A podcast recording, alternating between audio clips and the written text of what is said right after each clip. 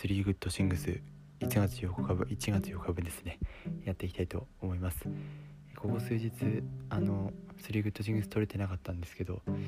あ、寝る前に音声は取らずにあの今日あったこと3つですね思い出したりしてたのとちょっと単純に寝落ちしてしまった時があったので今日あの休日ということでやりたいと思います。まず1つ目ですね、えー、実は奥さんがですね妊娠今5ヶ月でして今日あの産婦人科に行ってきたんですけど、えー、今日の検査ですねおそらく性別は男の子じゃないかってことが分かってまだはっきりはしてないんですけど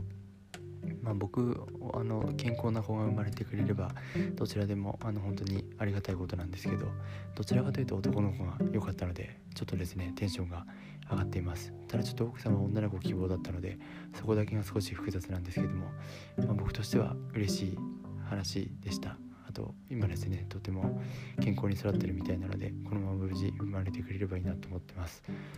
で2点目ですね。2点目は今日からあのスパイダーマンノーウェイホームが公開されたのであすみません昨日からですね。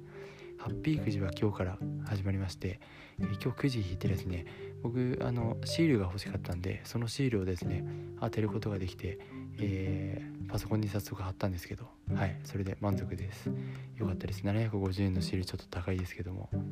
欲しいものが手に入りました。